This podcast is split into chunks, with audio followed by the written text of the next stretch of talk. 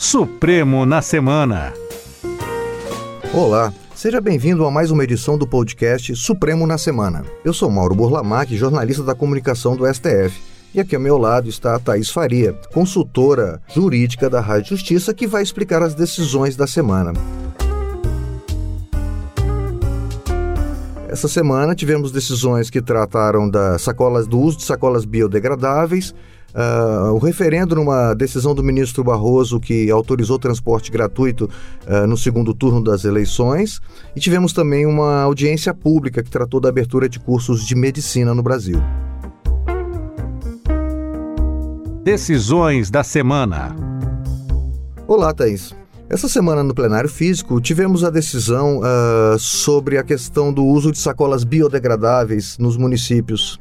Olá, Mauro. Uma honra participar mais uma vez aqui do podcast Supremo na Semana e agora ao seu lado. E o que os ministros analisaram, Mauro, foi um recurso extraordinário apresentado pelo Procurador-Geral de Justiça de São Paulo contra uma decisão do Tribunal de Justiça Local que considerou inconstitucional uma lei do município de Marília, em São Paulo, por entender que o Estado de São Paulo já havia legislado sobre proteção ambiental e que não havia proibido ou obrigado o uso de tipos específicos de sacola e que não caberia aos municípios legislar de forma diferente. Essa lei do município de Marília, ela previu que as entidades privadas e os órgãos que atuam no município deveriam substituir a, as sacolas plásticas tradicionais, que são feitas com derivados do petróleo, por sacolas ecológicas. E o relator do caso no Supremo Tribunal Federal foi o ministro Luiz Fux, que acolheu o pedido do Procurador-Geral de Justiça de São Paulo e validou a lei municipal. O ministro explicou que essa lei não contraria normas federais nem estaduais sobre o tema e que amplia a proteção ao meio ambiente, reconhecendo a competência suplementar que o município tem para legislar sobre proteção ambiental. O artigo 225 da Constituição Federal, Mauro, estabelece que é dever do poder público e da coletividade preservar o meio ambiente. E o ministro citou alguns dados que demonstram os prejuízos ambientais causados pela utilização dos plásticos tradicionais. Inclusive, separei uma sonora dele explicando o impacto que isso tem no meio ambiente. Todos os anos são usados até 500 bilhões de sacolas plásticas descartáveis que não são biodegradáveis. Até 2050, haverá mais plástico nos oceanos do que peixes. E nas Filipinas foi encontrado uma baleia e ela continha 40 quilos de sacolas plásticas no estômago. O plástico é responsável pela morte de 100 mil animais marinhos a cada ano. Eles acham que aquelas micropartículas de plástico são alimentos com a decisão, Thais, as empresas que atuam no município terão 12 meses para se adequar à regra. A decisão vai nortear outros tribunais no julgamento de pelo menos 67 processos semelhantes. Outro tema em destaque no plenário físico foi a retomada do julgamento da questão do Fundo Amazônia. O ministra Rosa Weber, relatora, eh, começou a apresentar seu voto. Como foi esse voto, Thaís? Então, só para contextualizar um pouco para os nossos ouvintes, Mauro, o Fundo Amazônia ele foi criado para captar doações para investimentos, principalmente em ações de prevenção, monitoramento e combate ao desmatamento na Amazônia Legal.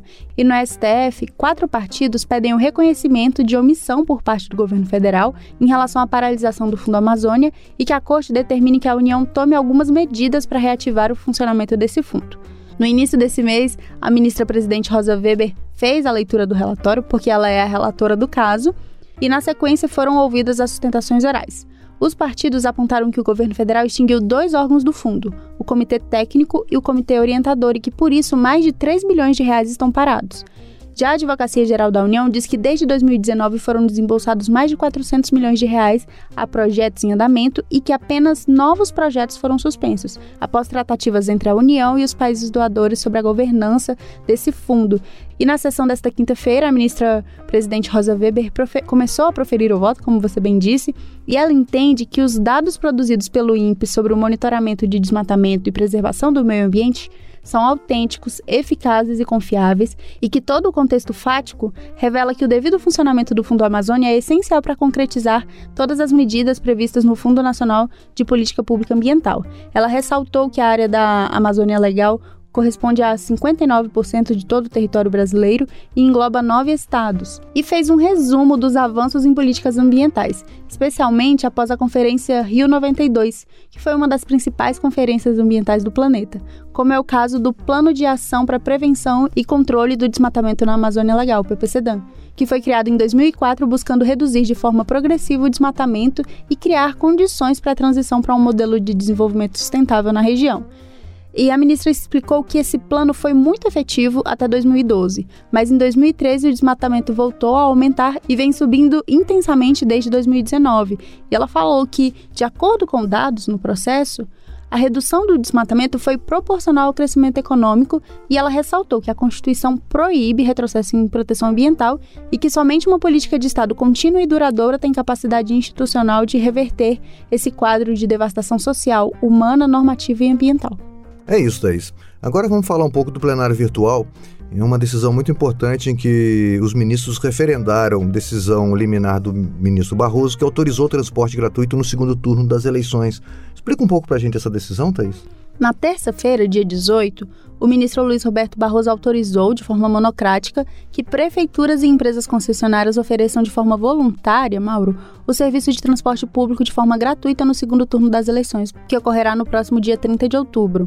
E no primeiro turno das eleições, o ministro já havia determinado que fosse mantido o transporte em níveis normais no dia da votação, e de acordo com o ministro, a Constituição impõe que as empresas devem atuar dentro de suas possibilidades para reduzir as desigualdades, e que essa seria uma forma de reduzir essas desigualdades. Nesse caso, o ministro Luiz Roberto Barroso atendeu a um pedido de esclarecimento que foi feito pelo Partido Rede Sustentabilidade.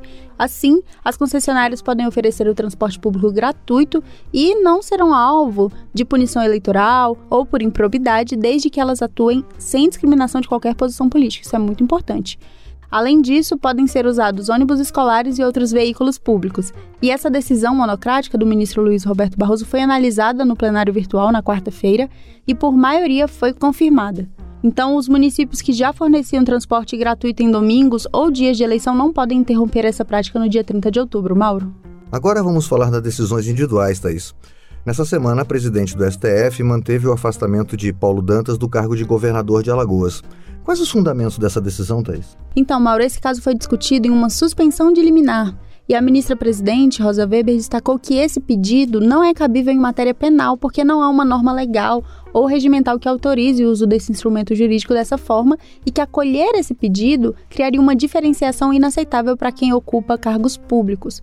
Ela também explicou que não seria possível analisar fatos e provas no âmbito de suspensão de liminar e caso se restabelecesse o exercício do cargo de governadora Paulo Dantas, que, de acordo com a decisão do STJ, supostamente usou a posição para cometer crimes, estariam em risco o patrimônio público e a moralidade administrativa. E por entender que o processo não veicula elementos sensíveis que justifiquem a tramitação em segredo de justiça, a presidente do Supremo determinou a retirada do sigilo dessa ação.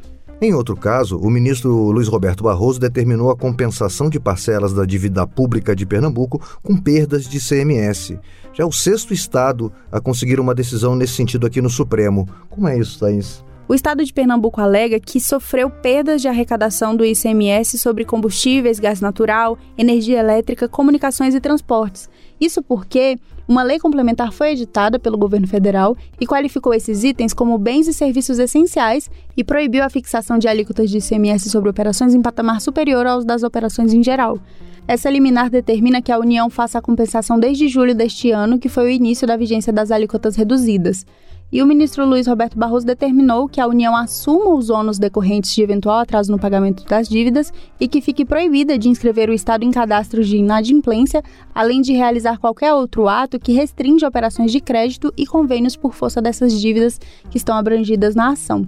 E além da desoneração tributária feita pela União, o relator verificou que há perigo na demora da concessão dessa liminar, devido à desorganização orçamentária causada ao Estado pela lei, além da impossibilidade de receber recursos de transferências voluntárias e operações de créditos e da emergência também que foi causada pelas fortes chuvas em Pernambuco. E o ministro Edson Fachin eh, determina que Paulo Maluf, condenado pelo Supremo Tribunal Federal, pague multa devida em 10 dias. O que aconteceu nesse caso, Thaís? Então, como você disse, Paulo Maluf foi condenado pelo STF em duas ações penais por lavagem de dinheiro e por falsidade ideológica para fins eleitorais. E além da pena de reclusão, ele foi condenado a uma pena de multa.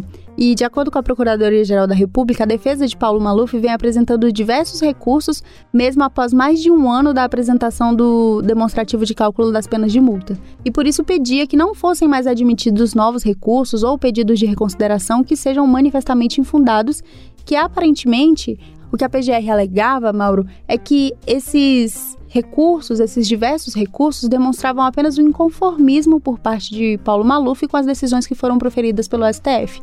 E ao atender a esse pedido, o ministro Edson Fachin explicou que o último pedido de reconsideração nesse sentido foi negado por ele esse mês, justamente por ser manifestamente infundado e protelatório. Ele observou que, conforme o princípio da taxatividade recursal, somente podem ser utilizados aqueles recursos que expressamente forem previstos em lei e nos casos em que ela os admite. E pela decisão, Mauro, essa será a última intimação e caso Paulo Maluf não cumpra essa determinação, caberá ao Ministério Público promover a execução. E um último destaque nas decisões individuais: o ministro Nunes Marques envia para a Justiça Federal no Rio de Janeiro a disputa sobre a lagoa de Piratininga, em Niterói. Explica um pouco esse caso para a gente, Thaís. Nesse caso, Mauro, a empresa urbanizadora Piratininga SA quer o reconhecimento de que ela tem a titularidade da lagoa de Piratininga, em Niterói. Mas o estado do Rio de Janeiro alega que a lagoa configura área pública de uso comum e que não pode ser apropriada por particular em razão da ligação com mar e rios e a União sustenta a própria titularidade, defendendo que se trata de terreno da Marinha sob domínio federal.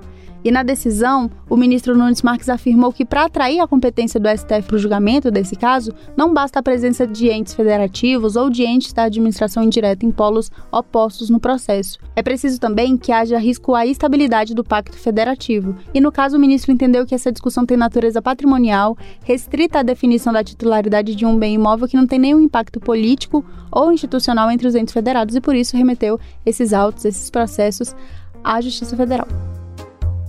E essa semana, Thaís, tivemos uma audiência pública aqui no Supremo para discutir a abertura de cursos de medicina.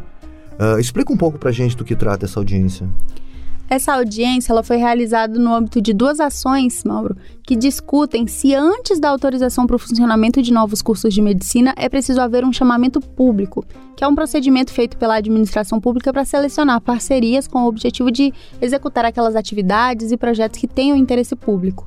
No caso dos cursos de medicina, a necessidade de chamamento público está prevista na Lei dos Mais Médicos, que é a Lei 12.871. De um lado, a Associação Nacional de Universidades Particulares pede que esse chamamento público seja respeitado e que é necessária uma barreira de entrada para novos cursos em razão da complexidade dessa disciplina. E de outro, o Conselho de Reitores das Universidades Brasileiras sustenta que a restrição favorece grandes grupos e aumenta o custo das mensalidades diante da escassez de oferta. E o ministro Gilmar Mendes então convocou essa audiência para obter contribuições técnicas e fáticas sobre os impactos que o chamamento público acarreta na oferta, na distribuição e também na qualidade dos médicos do Brasil. E foram 47 expositores inscritos, então foi uma audiência pública que durou o dia inteiro e foram feitas diversas contribuições que servirão para subsidiar o processo. O que vem por aí? E para a semana que vem, Thaís, o que a gente pode esperar? Terça-feira tem sessão na segunda turma, na quarta e na quinta tem as sessões plenárias onde o colegiado se reúne e no plenário virtual que começou na sexta-feira, vários processos estão sendo julgados. Entre eles está o recurso extraordinário apresentado contra a cobrança de tributos dos fundos de previdência complementar. O argumento é que a natureza jurídica não lucrativa dessas entidades afasta a incidência do imposto de renda e da contribuição social sobre o lucro líquido. E um outro processo também que os ministros estão analisando é a ação em que entidades questionam um decreto federal pelo qual o então presidente da República, Fernando Henrique Cardoso, comunicou a renúncia do Brasil ao cumprimento da Convenção 158 da Organização Internacional do Trabalho, a OIT, que prevê proteção ao trabalhador contra a demissão arbitrária sem justo motivo. E a alegação nessa ação é de que Fernando Henrique Cardoso não poderia processar nem deliberar sobre o tema, e sim o Congresso Nacional. Então, semana que vem a gente provavelmente já vai ter um resultado desse processo, caso nenhum ministro peça vista. É isso. O Supremo na Semana fica por aqui. Lembrando que esse é o episódio número 50. Se você quiser ver os episódios anteriores, acesse a sua plataforma de podcast favorita. Esse podcast tem a produção da Secretaria de Comunicação do STF com o apoio da Rádio Justiça. Esse episódio foi roteirizado e apresentado por mim, Mauro Burlamac, com comentários da Thaís Faria, consultora jurídica da Rádio Justiça, e edição e sonoplastia de Daniel Leite e Tiago Miranda. Se você tem alguma sugestão ou crítica, mande um e-mail para sco.stf.jus.br. Agradecemos pela companhia e até o próximo episódio. Supremo na Semana.